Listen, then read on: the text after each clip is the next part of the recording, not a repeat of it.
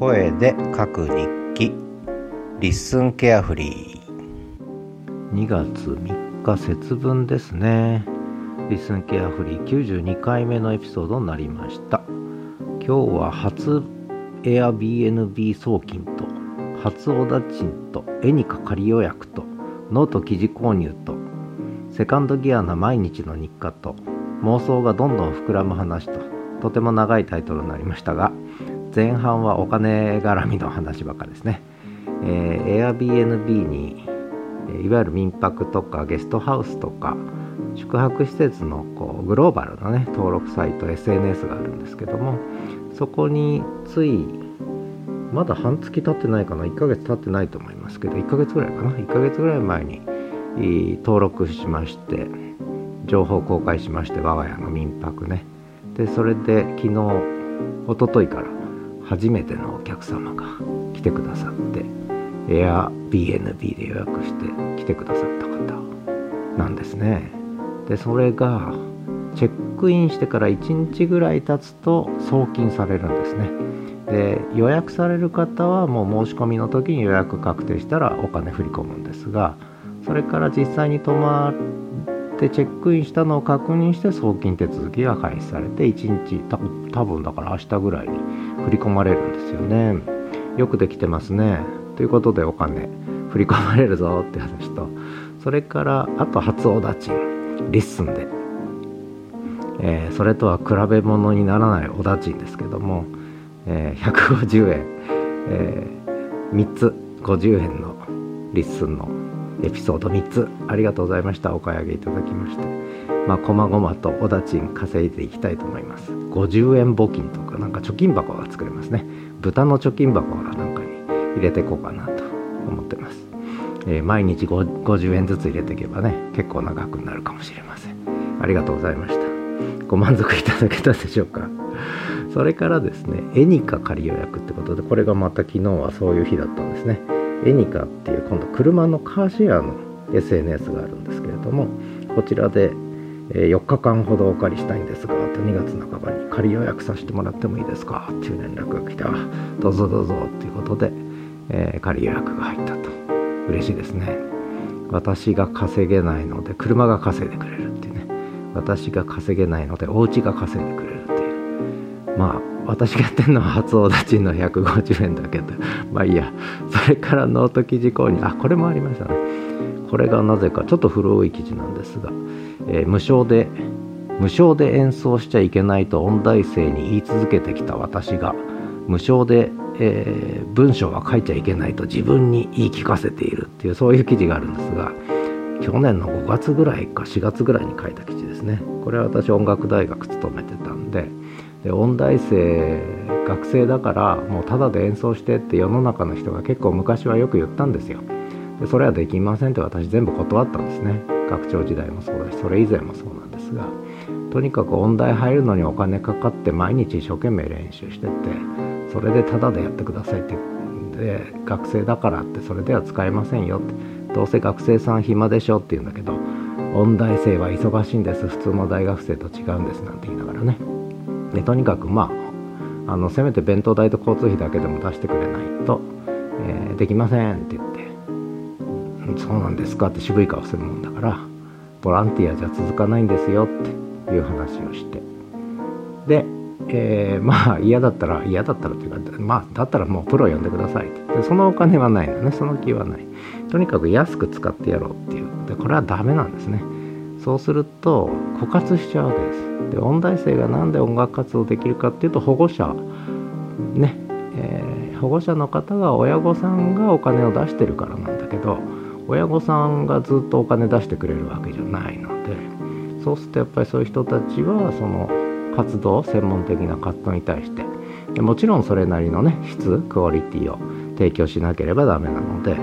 で音大生の側にも言ったんです。でただで行くとやっぱりそんないい演奏できないんですよね。でこれが多少ねやっぱりなんかもらえるっていうお金が返ってくるって話になってくるとやっぱりね演奏が良くなるんですね。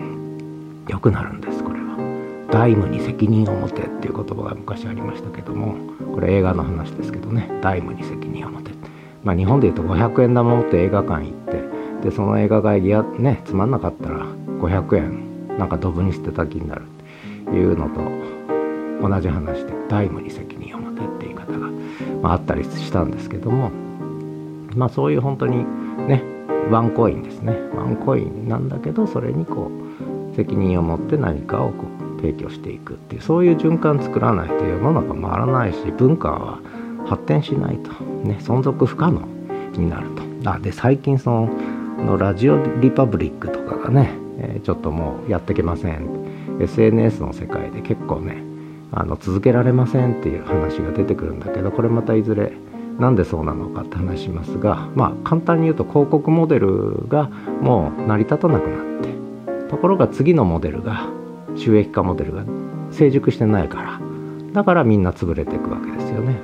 だから存続可能な SNS を作ろうと思ったら存続可能なプラットフォームを作ろうと思ったら次の収益化モデル広告モデルに変わるモデルを作んなきゃいけない。でなければ続かないわけですね。で存続可能な目標に向けてレッツオダチンみんなでやりましょう。いういう話ですね。それから私の生活もねこれ存続不可能な生活になっちゃってってるんでやっぱ存続可能な生活しなきゃいけない。まあ何の話だか分かんないですね。それからセカンドギアな毎日の日課っていうことで最近は朝最初に琴の葉をまず仕込んじゃう。で夕方5時半にもう公開予約と。ね下書きせずに公開予約にしちゃうんですね。でその間に直しとくという。でこれをやると。で今日みたいにこの LISTEN carefree ある時はその琴の葉のその公開予約したものとその前の日の琴の葉のリンクを、えー、コピペして貼り付けて。でその前に琴の葉の方は実はブログを今書いてるもんだからブログに全部情報あるわけですよね。でもっと言うと Discord に更新情報全部載っけてるもんだからそこからリンク取ってきてペタペタペタペタってやって打たないんですねもうね。文字は打たない。ペタペタと貼ってもうコピペか音声入力ですね。ペタペタ貼って琴の葉配信して。でそこからまたコピペ2日分コピペしてレッスンケアフリー貼ってっていう。もうこれが日課になっちゃってるわけですよね。で他にもいっぱい日課あるんですがで今日は普通 2月3日で節分なのでえー、っと 3日はしかも立寸記念日なんで月間始めるキャンパスなんですよね。忘れてました今朝の今朝まで。カレンダーに出てくる。で私全部 Google カレンダーに予定入れとくんですね。琴の葉って午前中毎日入ってるわけですよね。でリッスンケア2日に1回入ってるわけですよね。でその Google カレンダーに沿って毎日の日課をこなしていくわけなんですがでそんな私の毎日はようやくセカンドギアに入った状態だってこれどっかでつぶやきましたけどね、えー、サードギアにはしばらく入れる気はないですけどこのセカンドギアのペースでねしばらく走りたいなと思ってますがとにかく妄想がどんどんどんどん膨らんでましてあの追いつかないですね。の思いついた妄想の3分の1ぐらいしか毎日配信できてないということでだからこれをトップギアに入れると全部吐き出すんですけどそうすると今のボリュームの4倍ぐらいになっちゃうんでそれはやる気はないんですがまあちょっとずつ先送りしながらね、えー、膨らむ妄想を、